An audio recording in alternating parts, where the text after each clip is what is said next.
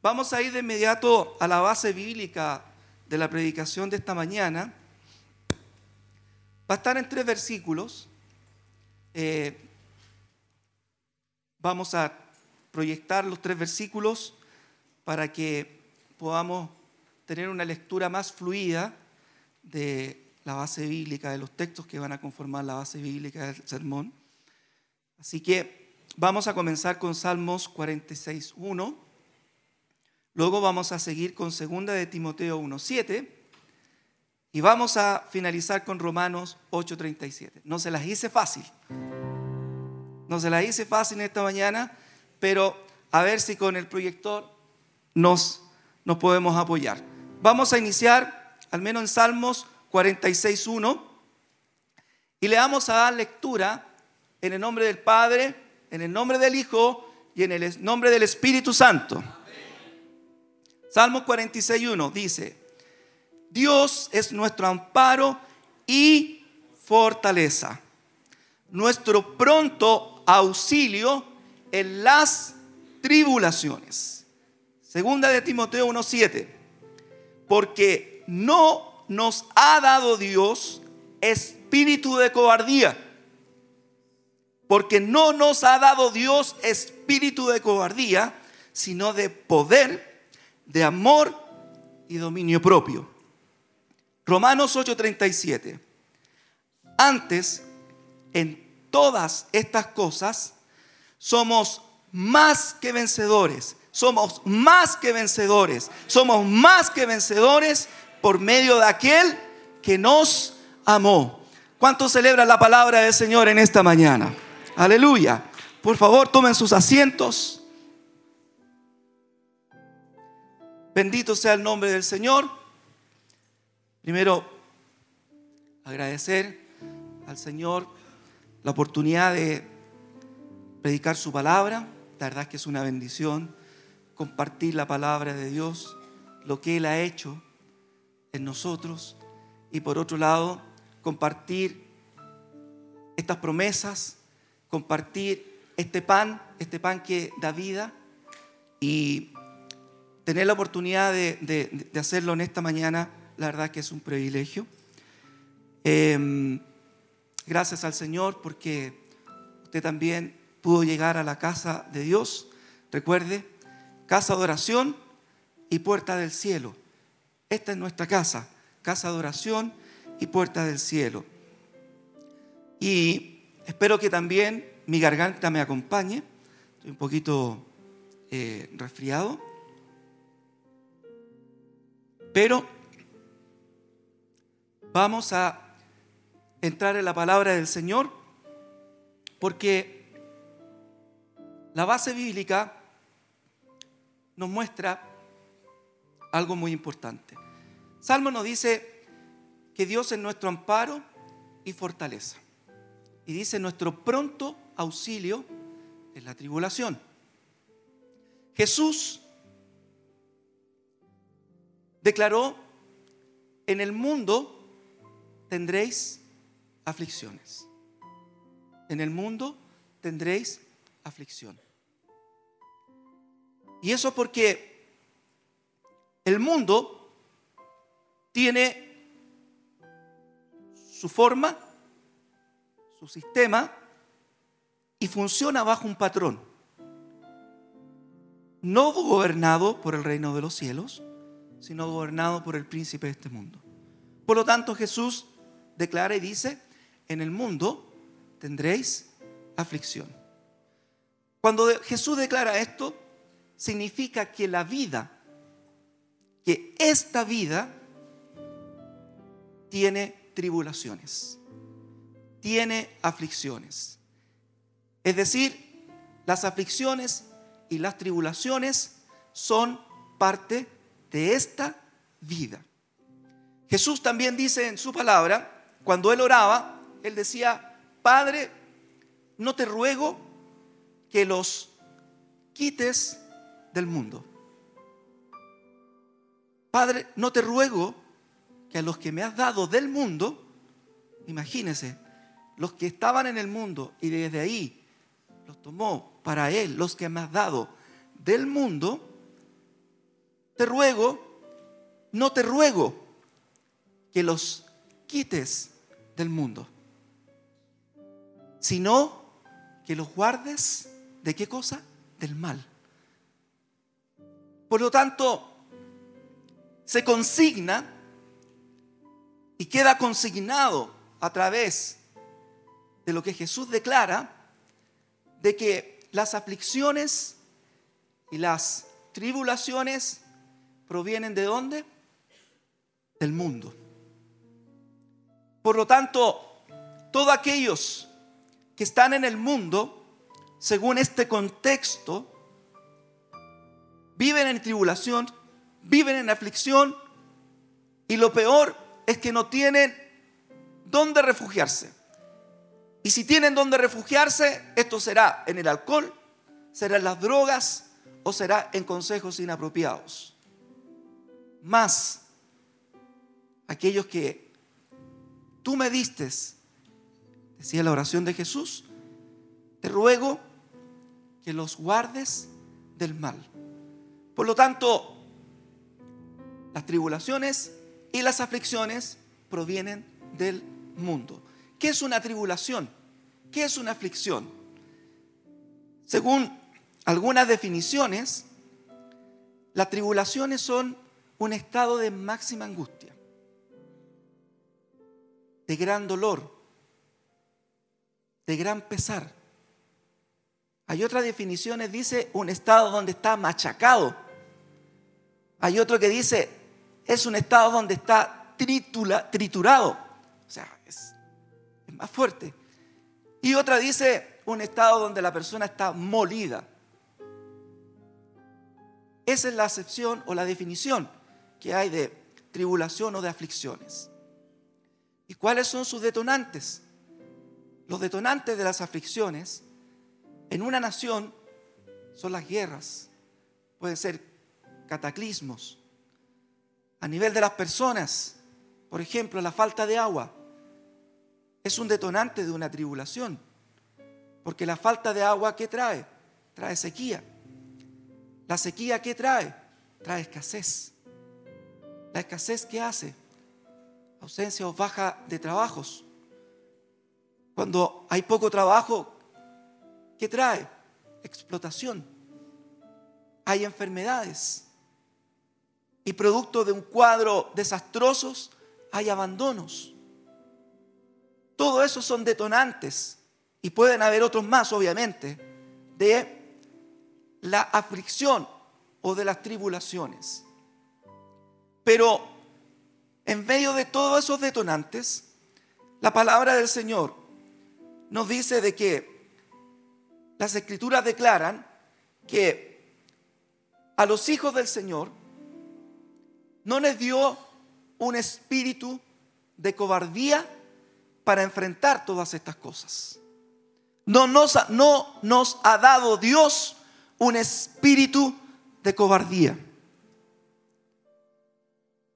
Él nos ha dado un espíritu de valentía para enfrentar las aflicciones y las tribulaciones. ¿Y por qué nos ha dado un espíritu de valentía, porque no estamos solo frente a este mundo, estamos en el mundo, pero no somos del mundo, y al no ser del mundo, somos parte del reino de los cielos. Y si somos parte del reino de los cielos, tenemos el soporte de la gloria de Dios, del poder de Dios en todas nuestras aflicciones. No estamos solos. El reino de Dios son nuestras espaldas. Él es nuestro amparo, nuestra fortaleza y nuestro pronto auxilio en las tribulaciones. Por lo tanto, si hay alguien en esta mañana que ha llegado en esa condición, que está pasando por un proceso como este, quiero decirle que el reino de los cielos lo sabe y el reino de los cielos lo está respaldando. Entendamos, hermanos, que Él es nuestro amparo, Él es nuestra fortaleza y nuestro pronto auxilio en medio de las tribulaciones. ¿Cuántos creen eso? Hay que apoderarse de esa palabra. Hay que vivir esta palabra. Recuerdo la recesión de los ochentas en Chile. una época dura, porque además de recesión, había un cuadro de bloqueo internacional contra Chile, producto del régimen que estaba en ese minuto. Una situación difícil. Yo recuerdo en mi casa, en mi casa vivimos esa pobreza. A mi mamá nos enviaba a comprar el té, pero en bolsitas. Y en los negocios vendían el té en bolsitas porque no alcanzaba para comprar la caja de té. Comprábamos té en bolsita, el azúcar. ¿Recuerda Lucila? La comprábamos en cuarto. Eran, y de hecho los negocios ya las tenían listas. La gente compraba en cuartos de azúcar, una bolsita pequeña, porque no alcanzaba para más. Si en realidad cuando nos comíamos las uñas, mi mamá ponía la mesa. Para comer carne teníamos que mordernos la lengua. Era difícil. Era un estado de escasez tremenda. Esa bolsita de té, recuerdo que la compartíamos todos, éramos seis en la casa. Y esa bolsita de té iba corriendo. Y cuando no había para bolsita de té, ¿sabe lo que hacíamos?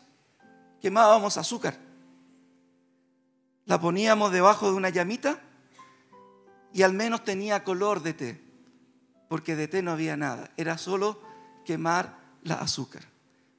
Fue un momento difícil, pero ¿sabe qué? Nunca nos faltó, nunca pasamos hambre, siempre hubo alimento, porque el Señor nunca nos dejó desamparados. Yo no sé quién de aquí ha vivido una situación como esa, pero el Señor nunca nos dejó desamparados. Y si hay algo que recuerdo de ese periodo, es que la gloria del Señor estuvo con nosotros y jamás faltó el pan en nuestra casa. Jamás faltó el pan en nuestra casa. En la iglesia, la iglesia donde íbamos, familias pobres, una iglesia pequeña, todos llegaban a pie. El, que, el más pudiente llegaba en bicicleta. Una iglesia pequeña y en medio de la crisis, en medio de la crisis económica, el Señor lanza un desafío a la iglesia y nos pide construir el templo. En medio de esa crisis el Señor nos pide construir el templo. Era una iglesia pequeña de madera, pero el Señor nos pide construir el templo. Algunas familias decían, no, es que es una locura, porque estamos en medio de la crisis. ¿Cómo vamos a construir un templo en medio de la escasez? Pero siempre en las iglesias hay hermanos que le creen al Señor. No sé cuántos habrán aquí que le creen al Señor, pero siempre en las iglesias hay hermanos que le creen al Señor y dijeron, si el Señor nos pide que construyamos el templo, es porque Él nos va a respaldar. Se pararon firme y dijeron, si el Señor nos pide en medio de la crisis construir el templo, es porque Él nos va a respaldar, no nos va a dejar solo. Y pasamos a la acción. Los jóvenes y los niños iban por las casas de alrededor ¿Y qué pedían? Botellas, diarios. Qué lindo tiempo, hermano. Qué lindo tiempo. La presencia del Señor, el Espíritu Santo se movía en medio de nuestros corazones. Los niños, todos iban a golpear. Imagínense los niños guiados por los jóvenes y pidiendo botellitas de botellas, eh, cartón, ladrillos, lo que fuera para construir el templo. ¿Y en qué estábamos eh, los hermanos, los hermanos adultos y, otros jóvenes? Estábamos ya trabajando, haciendo todos los heridos, poniendo los cimientos. Empezamos a trabajar. ¿Y sabe qué? Cuando estábamos trabajando, aun cuando no veíamos nada, estábamos haciendo los heridos y cuando estábamos trabajando cantábamos al Señor y las alabanzas eh, cubrían toda esa zona y la gloria del Señor llegaba en ese minuto porque le estábamos creyendo al Señor que si Él nos pidió construir el templo, el templo lo íbamos a construir. Seguimos avanzando, empezaron a llegar cosas. Los hermanos con mucho sacrificio empezaron a dar lo que podían. Con mucho sacrificio. Los más jóvenes no trabajábamos todavía. Sentíamos impotencia de cómo poder ayudar. Yo te recuerdo que tenía un reloj que costaba a dinero de hoy quizás mil pesos, es decir, no valía nada, pero era lo único que tenía y fue lo único que pude entregar para que pudiéramos ir reduciendo dinero en materiales. Pero en medio de todo ese momento, en medio de esa crisis, los hermanos de la iglesia le creímos al Señor y seguimos adelante en la tarea. Y fuimos levantando el, el, templo, construyendo el templo, ladrillo tras ladrillo, ladrillo tras ladrillo. Cuando ya las murallas estaban arriba, el Señor se manifiesta, manifiesta su presencia en medio de todo lo que estábamos haciendo y suelta una profecía. Y esa profecía es que los hermanos ya no llegarían caminando ni llegarían en bicicletas al templo. Los hermanos llegarían en sus autos. Y la profecía y la visión era que afuera del templo estaba lleno de autos. El estacionamiento estaba lleno. No había estacionamiento, pero alguien en la profecía vio el estacionamiento y estaba lleno de vehículos. Y en medio de eso la profecía decía que Él iba a poner gran bendición en cada una de las familias que creyeron y se pusieron mano a la obra para construir el templo. Y que eso no quedaría en el olvido, sino que estaría, abriría las puertas de gran bendición para toda la iglesia. Creímos en esa profecía y seguimos trabajando. Terminamos el templo lo inauguramos. Y cuando inauguramos el templo, se abren las puertas del cielo y empiezan a caer bendiciones que no, le, no caben en mi cabeza. No sé cómo, pero las familias empezaron a ser bendecidas y empezaron a llegar los autos. ¿Recuerdas? Empezaron a llegar los autos. El estacionamiento empezó a quedar chico las familias empezaron a ser bendecidas. Ya no se compraba la bolsita de té. Ya estábamos yendo al supermercado a comprar nuestra mercadería. El Señor no nos deja solo. Solo hay que creerlo y pasar a la acción. Solo hay que creer en Él y pasar a la acción. Por eso en esta mañana, si alguien está pasando por un momento complejo, está viviendo este periodo de tribulación, este periodo de aflicción, quiero decirle que en la aflicción, en lo máximo de la aflicción, cuando ya estemos triturados, según la definición, la gloria del Señor se va a manifestar y se va a manifestar la gloria de Dios para sacar lo mejor de nosotros, para sacar lo mejor que hay en nuestros corazones. Por eso es que no es para cobardes no es para cobardes, es para valientes. No es para pesimistas, es para los que se paran firmemente. Dice, yo creo que el Señor me sostendrá. Y si Él prometió, Él cumplirá. Y las palabras de Dios están llenas de promesas para aquellos que con un espíritu valiente se paran frente a ese gigante como cantábamos y le hacen frente a ese gigante y dicen, no gigante, tú no eres más grande que mi Dios. No eres más grande que mi Dios. Por lo tanto, si yo estoy aquí parado frente a ti, pequeño frente al problema, el que está detrás de mí es el gigante, el Dios todopoderoso, que vencerá a cualquier gigante que se nos pare por delante. ¿Cuánto creen eso? Bendito sea el nombre del Señor. Frente a toda esta situación, ¿cuál es la respuesta según las escrituras? Que Él es nuestro pronto auxilio en las tribulaciones. Dice que Él salva a los contritos. Contrito también es parte de la definición de atribulado, de, de afligido. Él dice que salva a los contritos de espíritu. Al corazón contrito y humillado no despreciarás tú, oh Dios, dice Salmo 51, 17. Porque, créame,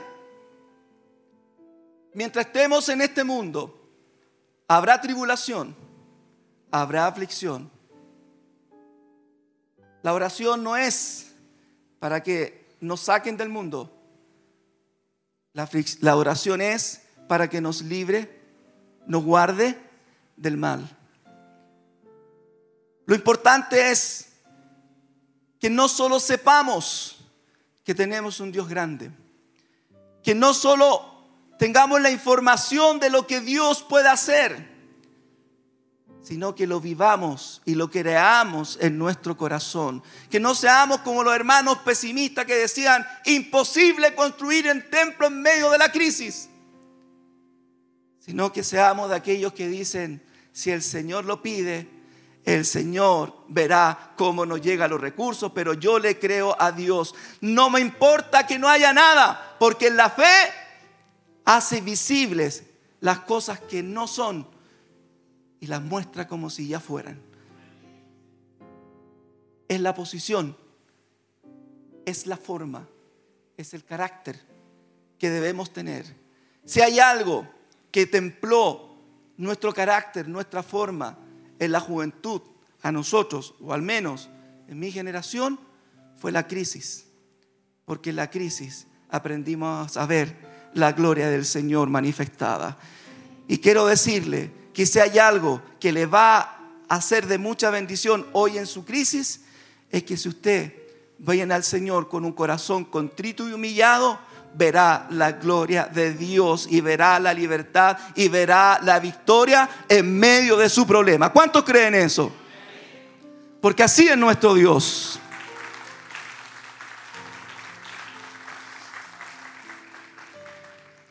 No creamos que el hecho de ser parte de la familia de Dios nos va a dejar exento de dificultades. Alguien podrá decir, Señor, yo que toda la vida nací en el Evangelio, toda la vida te he adorado, toda la vida he cantado, he bendecido tu nombre, he creído en ti. ¿Por qué estoy pasando por esta situación?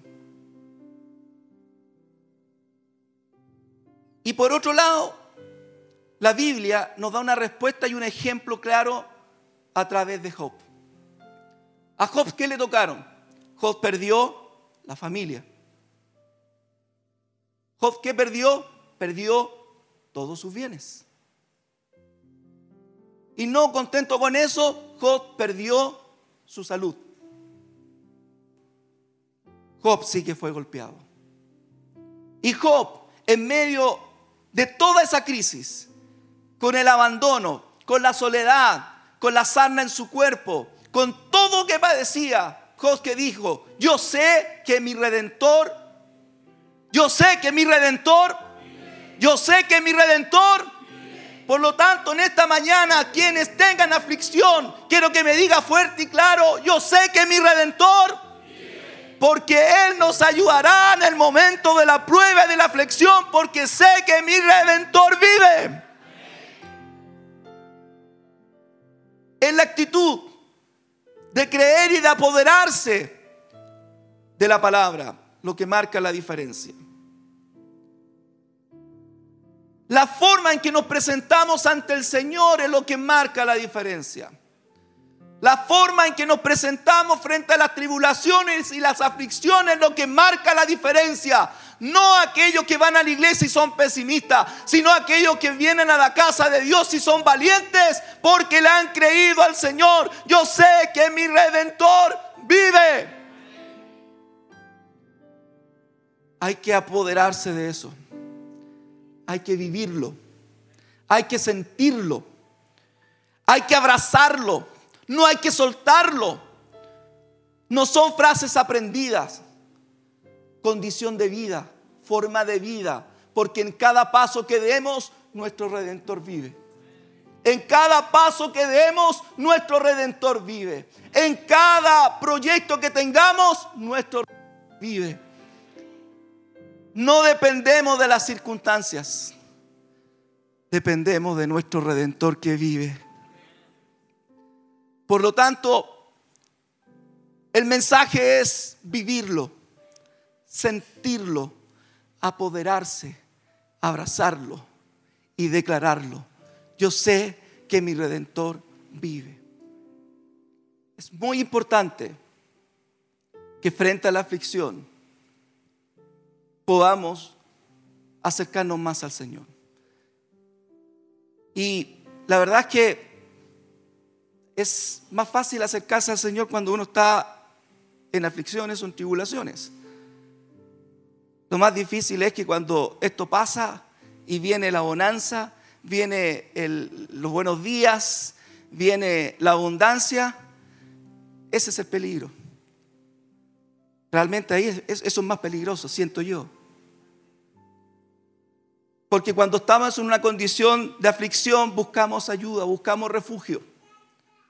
El problema es después, cuando ya la solución llega, cuando la respuesta llega, cuando la bendición llega. ¿Qué hacemos? ¿Cómo lo enfrentamos? ¿En la abundancia o en la escasez? Nuestro redentor vive. Sea que hoy tengamos un momento donde todo está oscuro, o sea, que vivamos en pleno día y veamos todo, en ambos lados nuestro Dios está con nosotros. Por lo tanto, en la escasez o en la abundancia, tenemos que declarar que nuestro Redentor vive. Porque es fácil llegar a los pies del Señor cuando estamos afligidos. El tema es después. El Señor, sanó a varios. ¿Todos volvieron a agradecer? Ese es el tema. Lo importante es que maduremos en nuestro corazón de que las cosas de este mundo son temporales. Son temporales. Recuerde, no somos de este mundo. Todo lo que vivimos hoy es temporal. Pero el Señor, por amor a nosotros, aún viviendo en este mundo y pasando por situaciones temporales de aflicción y de tribulación, eso temporal él lo tiene previsto para nosotros y hace que del llanto pasemos a la alegría, de la aflicción pasemos al bienestar, del dolor pasemos a la alegría, porque su presencia, su presencia es lo que pone en nuestros corazones un estado distinto para enfrentar cualquier circunstancia que estemos pasando en medio de esta vida. La estamos viviendo hoy, la viviremos mañana, porque es parte de esta vida. Pero ¿qué sabemos? Sabemos que la palabra de Dios está para cumplirse en cualquiera de nuestras circunstancias, en cualquiera de nuestros momentos, en cualquier situación que vivamos, esta palabra se cumplirá. ¿Para qué? Para que tengamos paz y gozo en nuestro corazón, aún en medio de la tormenta. Por eso es que es importante, mis hermanos, que podamos no solo creerlo, sino que atender el llamado del Señor. El llamado del Señor, ¿cuál fue? Él dijo, venid a mí, todos los que estéis cansados y trabajados, que yo os haré descansar. No sé cuántos cansados ni trabajados estarán en esta mañana presentes. Lo único que sé es que para todos nosotros los que estamos aquí, hoy hay un descanso en la presencia del Señor. Hemos llegado a esta casa de oración para buscar ese descanso, para buscar su presencia. Y para que podamos sentir que esta palabra que se declara sea viva en nosotros, tenemos que acercarnos al Señor. Y acercarnos con todo nuestro corazón. Acercarnos con, con lo que tenemos, con nuestra vivencia interior, pero creyéndole al Señor. Porque dice las bienaventuranzas que están en las escrituras, bienaventurado el pueblo que sabe aclamar. Bienaventurado el pueblo que sabe aclamar. Porque Jehová será su luz. Bienaventurado el pueblo cuyo Dios es Jehová. Bienaventurado la nación cuyo Dios es Jehová.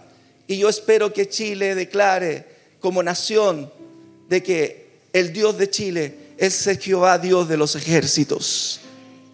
Que como nación podamos declarar eso y sentir que Él es nuestro Dios. Dice, bienaventurado el hombre que tiene en ti sus fuerzas. No en las fuerzas ni en nuestras capacidades, ni en lo que nosotros creamos que podemos conseguir. No en nuestras propias fuerzas, sino bienaventurado el hombre que tiene sus fuerzas en ti, en, en Dios. Bienaventurado los que ahora tenéis hambre, porque seréis saciados. Bienaventurados los que ahora lloráis, porque reiréis. Mateo dice bienaventurados, sobre esta misma parte Mateo dice bienaventurados los que lloran, porque ellos serán consolados. Por eso es que hay una gran diferencia en vivir en el mundo o vivir bajo la cobertura del reino de los cielos. Porque estas aventuranzas son para todos aquellos que han venido a las plantas del Señor, contritos y humillados, y recibirán esta consolación. En esta mañana, iglesia, al sentir este llamado del Señor, es para que como iglesia podamos entender que no es con nuestras fuerzas, no es con nuestras capacidades que venceremos, sino que venceremos con la santa presencia del Espíritu de Dios en nuestros corazones. No son con nuestras armas, sino son con las armas de Dios. Y para tener las armas de Dios tenemos que acercarnos. Le voy a pedir que se ponga de pie.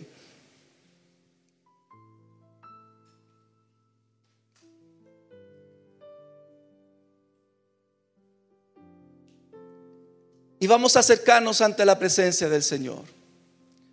Le voy a pedir un momento de concentración. Porque donde hay dos o tres congregados en su nombre, Él está en medio. Y en esta hora, en un acto de unidad, vamos a entrar a la presencia del Señor para pedirle que Él sea nuestro amparo y nuestra fortaleza. Para pedirle de que Él sea nuestro pronto auxilio en medio de la tribulación, para pedirle que Él transforme el llanto en alegría. Le voy a pedir un favor, si puede tomar la mano del que tiene al lado.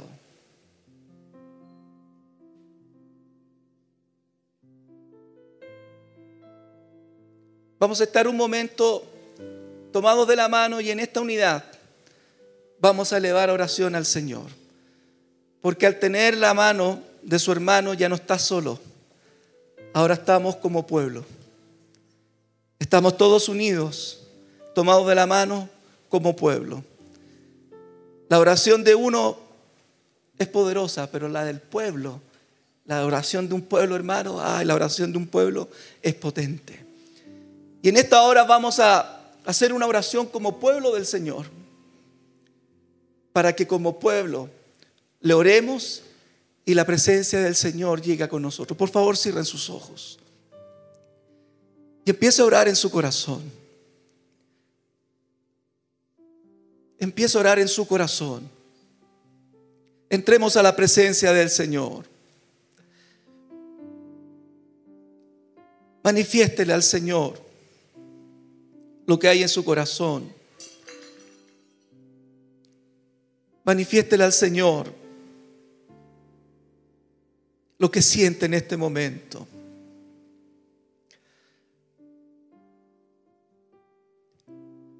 Tenga ese momento personal con el Señor. Un valioso tiempo para entrar en su presencia y pedirle que Él atienda al clamor, que Él atienda nuestro clamor. ¿Cuál es su clamor? Señor lo está escuchando en esta hora. Él lo está escuchando en esta hora. Él te está escuchando. Lo está diciendo con voz audible, pero Él está escuchando tu corazón. Él está escuchando tu corazón. Habla con tu Padre. Habla con tu buen Padre celestial. Conecta tu corazón con el corazón del Padre. Háblale. Y dile cuánto lo necesitas. Dile cuánto necesitas su presencia. Dile cuánto necesitas que Él te unja con su presencia.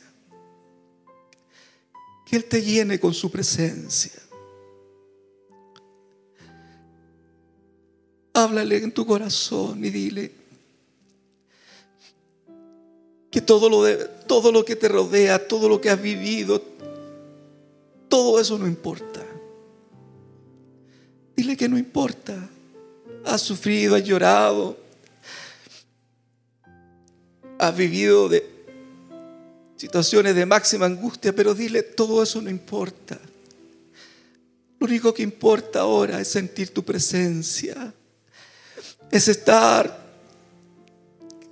cobijado en ti, sentir que estoy seguro, segura en tu presencia. Sentir que somos como aquellos polluelos que la gallina junta y los cobija con sus alas. Así el Señor ha querido juntarnos. Así el Señor ha querido reunirnos, ha querido juntarnos para estar debajo de sus alas, para cubrirnos. ¿Qué sentiremos debajo de la sala del Señor? Seguridad, calor, cuidado, soporte. Estamos en esta hora bajo la presencia del Señor. Y eso es lo que Él quiere darnos en esta mañana. Hacernos sentir seguros. Hacernos sentir que no estamos solos. Hijo mío, hija mía, no estás sola. Hijo mío, hija mía, no estás solo yo estoy contigo. Yo estoy contigo. Y veo caer muchas lágrimas en sus rostros. Que esas lágrimas se transformen en lágrimas de gozo. Se transformen en lágrimas de un corazón que está sintiendo la presencia del Espíritu Santo. Que esas lágrimas que están corriendo sea por la presencia de tu Espíritu Santo, del Espíritu Santo que es mucho mayor que el dolor. Esas lágrimas son la victoria para el momento que estás pasando. Por eso en esta hora, conéctate con nuestro Padre y dile cuánto le amas. Dile al Señor que lo amas. Dile que lo necesitas. Dile que lo necesitas más que a nada en el mundo. Dile que no necesitas ninguna otra cosa sino solo su presencia.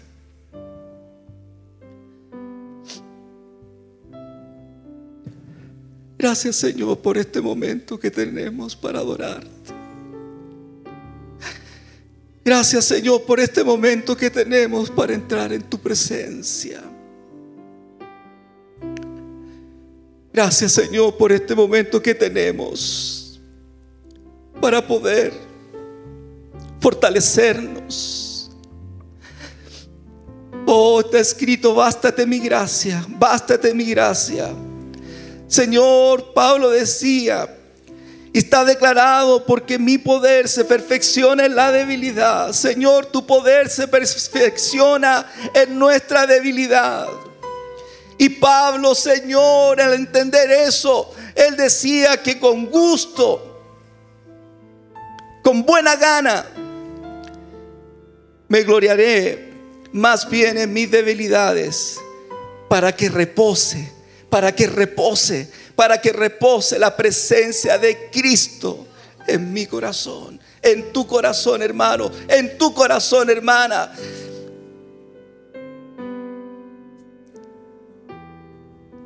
Bendito es tu nombre, Señor. Cantemos al Señor. Aleluya. Sigue orando, sigue alabando al Señor. Sigue adorando al Señor. Deja que repose sobre ti su presencia. Deja que repose sobre ti el poder de Cristo. Deja que repose sobre ti la presencia del Espíritu Santo. No te desconectes de Él. No te desconectes de su presencia. No te desconectes de este momento que es un refrigerio para nuestra alma. Es un refrigerio para nuestro corazón. Es un refrigerio para nuestras vidas. Gracias Señor por esta mañana, porque sentimos que tenemos victoria, porque sentimos que tu palabra Señor nos da las herramientas para declarar victoria. Pero también sentimos Señor que nuestro corazón será el que ponga en acción esta palabra Señor que por sí sola ya nos dan victoria, pero que con nuestra acción y con nuestra fe lograremos, Señor, avanzar día a día en medio de esta vida, hasta que tú vengas por nosotros. Gracias, Señor, por tu presencia. Agradecemos, Señor, tu palabra para nosotros en esta mañana. Y te pedimos, Señor, que nos ayudes para comprender cómo tu poder se perfecciona en medio de la debilidad. Para entender, Señor, que de buena gana como decía Pablo, me gloriaré más bien en mis debilidades para que repose sobre mí el poder de Cristo. Gracias Señor por tu palabra y por tu presencia. Y la iglesia te bendice en esta hora. En el nombre de Jesús te damos honra y gloria. Señor, para ti la gloria, para ti la honra y para ti el poder. Démosle un aplauso al Señor. Demos gracias por su presencia.